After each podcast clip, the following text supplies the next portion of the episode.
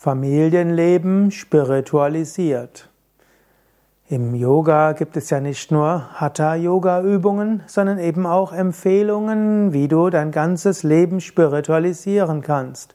Familienleben ist für die meisten Menschen etwas sehr Wichtiges. Gut, es gibt die Singles, die allein sind und die jetzt nicht so viel mit Familie zu tun haben wollen, aber die Mehrheit der Menschen lebt in einer Familie.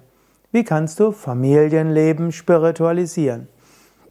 Familienleben ist typischerweise Mann, Frau, Kind, Vater, Mutter, Kinder. Es gibt jetzt auch modernere Familien wie hm, Patchwork-Familien. Es gibt äh, homosexuelle Partner, die auch äh, Kinder haben. Vielleicht bringt einer ein Kind aus einer früheren Partnerschaft mit oder Adoption. Gut, da ist das vielleicht in Analogie anzuwenden, aber ich will jetzt über Familienleben sprechen.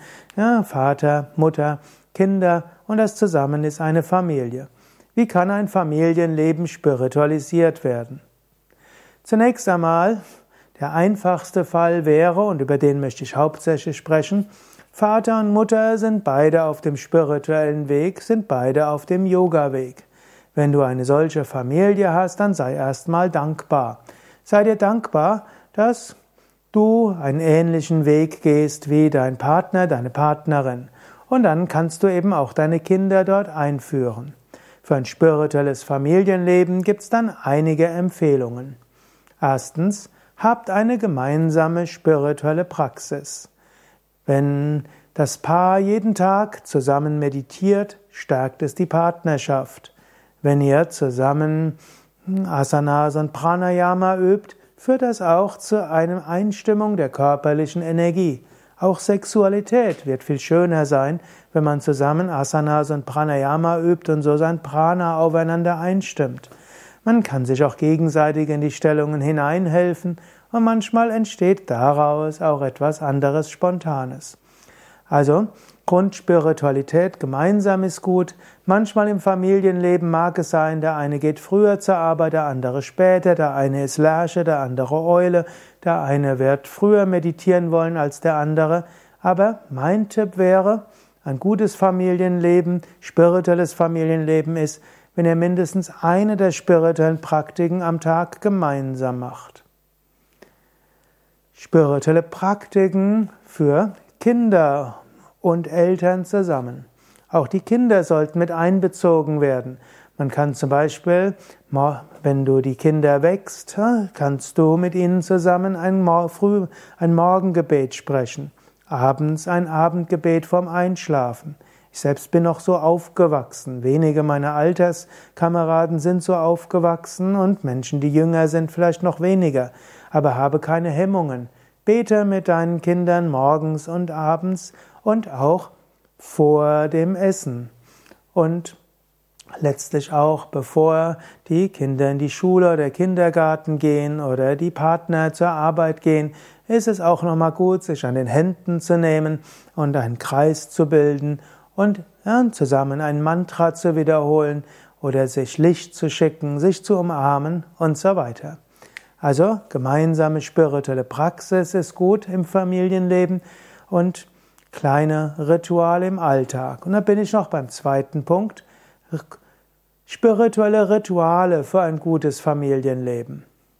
Eine Familie braucht Rituale. Und das geht auch außerhalb von Spiritualität. Es gibt Weisen, wie man die Geburtstagsfeier, den Geburtstag feiert, Silvester, Neujahr feiert, wie man in Urlaub fährt, wie und so weiter.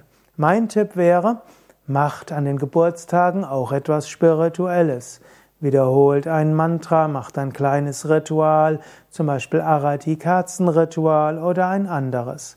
Einmal im Jahr mindestens macht einen besonderen Feiertag, den ihr besonders begeht. Das kann ein christlicher Feiertag sein, es könnte aber auch ein hinduistischer Feiertag sein. Kinder sollten dort auch Geschenke bekommen, sollte eine Festmahlzeit geben, besondere Kleidung, besonderer Geruch, besonderes Licht und so weiter. Also ein gutes äh, Ritual in der Familie hält auch die Familie zusammen.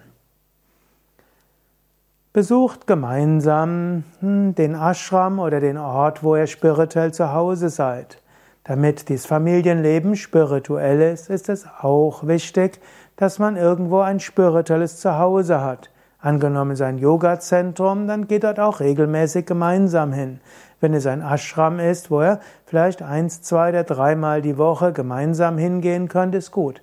Wenn der Ashram für einen der Partner das Zuhause ist, kann der andere ja vielleicht auch mindestens einmal im Jahr mitkommen. Bei Yoga Vidya gibt es ja auch Familienwochen und es gibt Seminare für Kinder, Kinderbetreuung.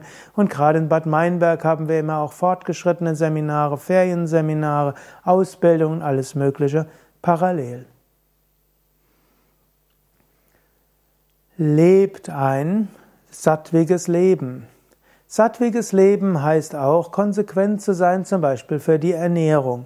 Spirituelles Familienleben heißt auch, dass ihr es tatsächlich ernst meint.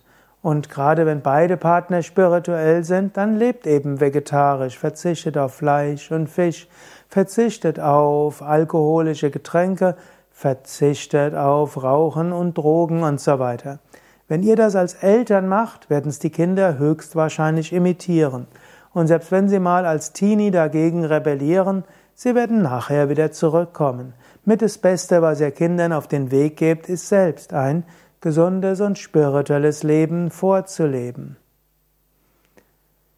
Habt ein ethisches Leben. Ein spirituelles Familienleben ist auch ein ethisches Familienleben. Auch das ist wichtig, auch für die Kinder.